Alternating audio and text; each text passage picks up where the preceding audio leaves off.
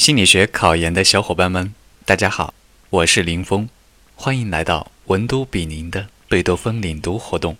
今天我领读的内容是社会心理学第四章应用一，简述领导特质理论。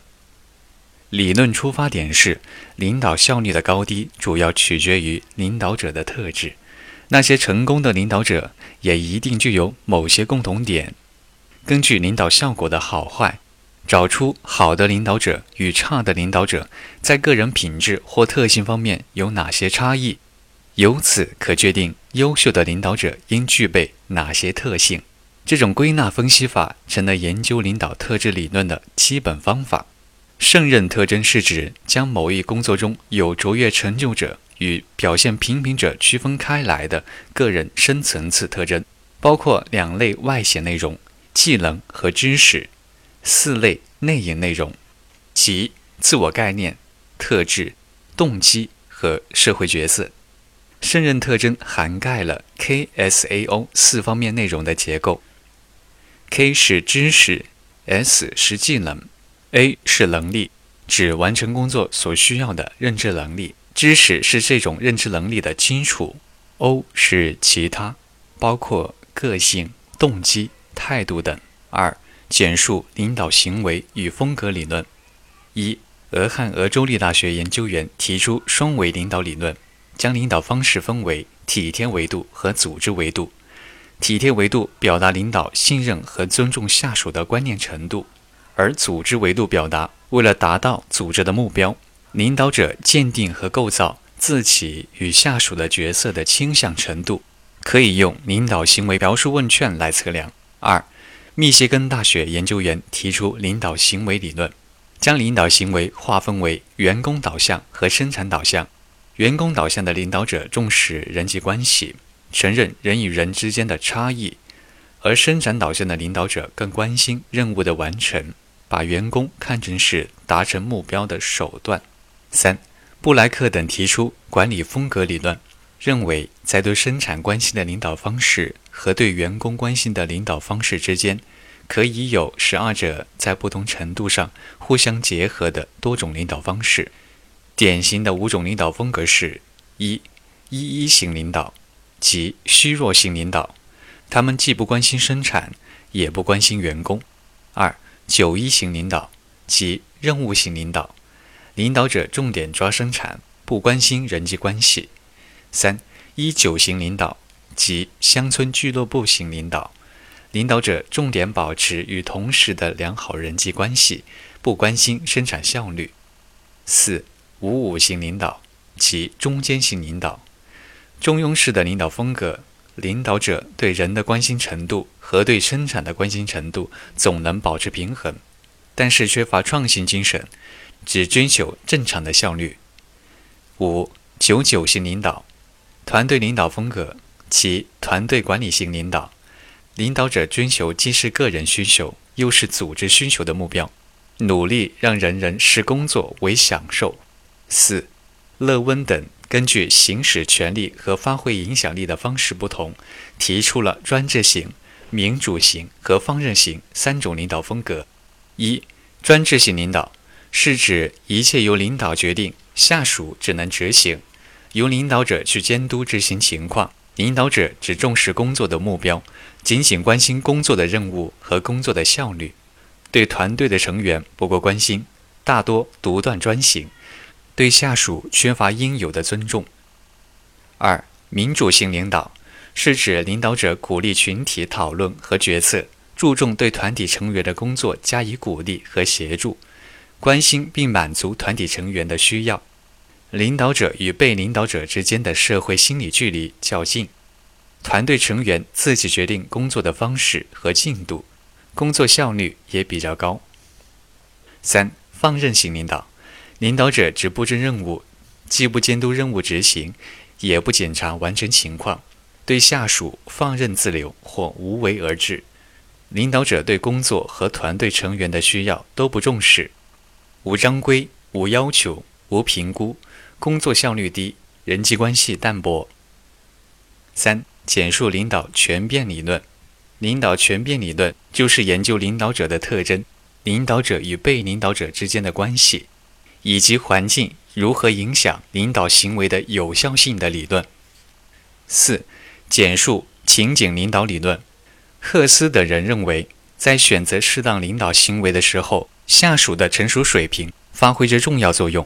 他们也将领导行为分为任务和关系两个层面。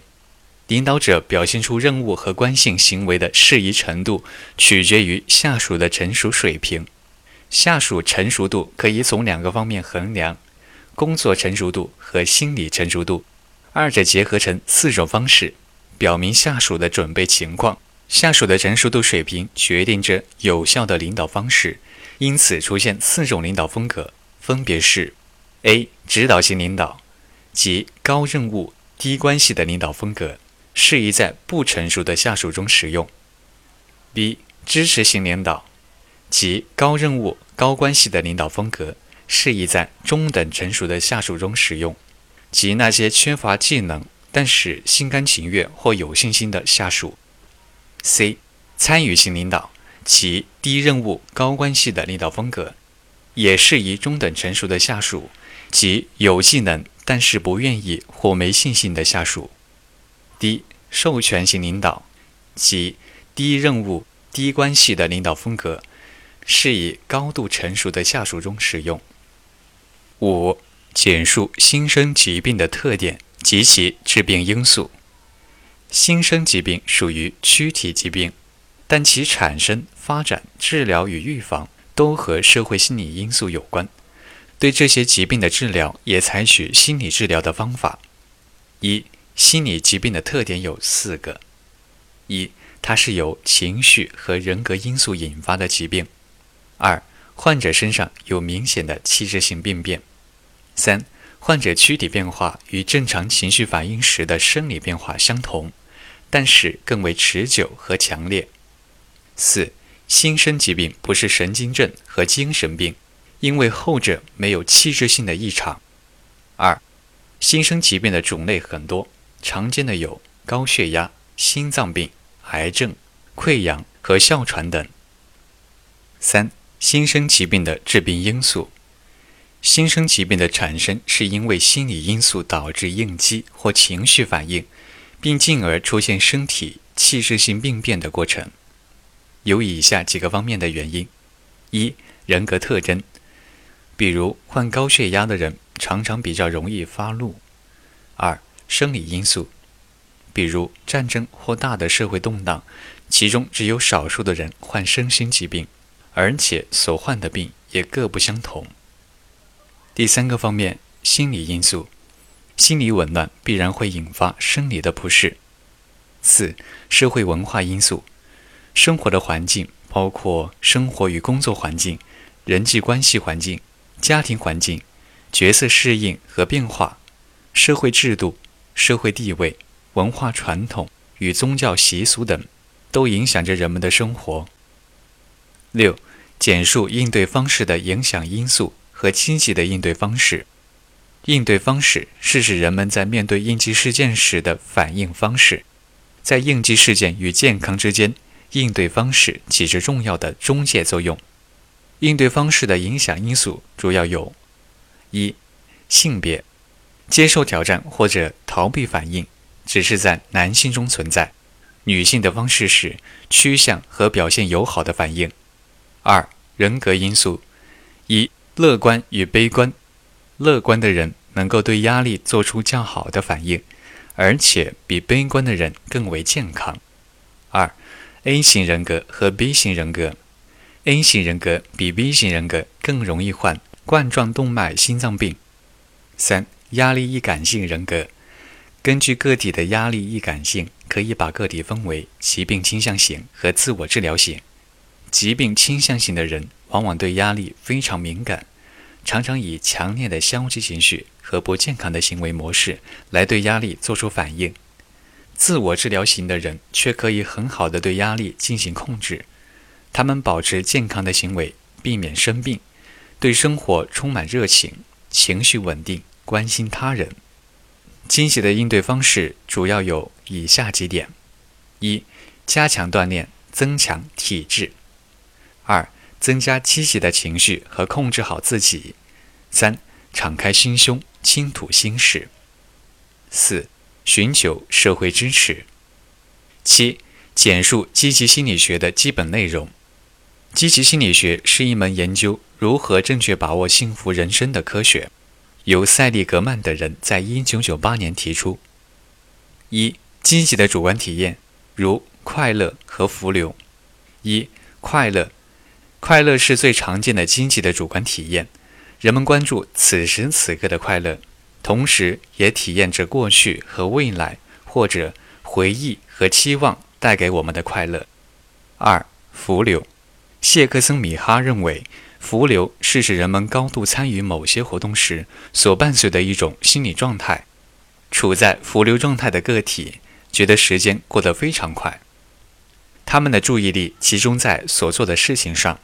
作为角色，作为社会角色的自我丧失了其本来的意义，个体觉得自己充满活力。二、惊喜的个人特质包括惊喜的思维特质。包括积极的思维特质，如乐观，以及积极的以及积极的人格，如智慧与知识、勇气、人道、正义、节制、超越。三、积极的价值观，价值观是一种偏好某些目标的持久信念。价值观是一种偏好某些目标的持久信念。四、积极的人际与社会关系。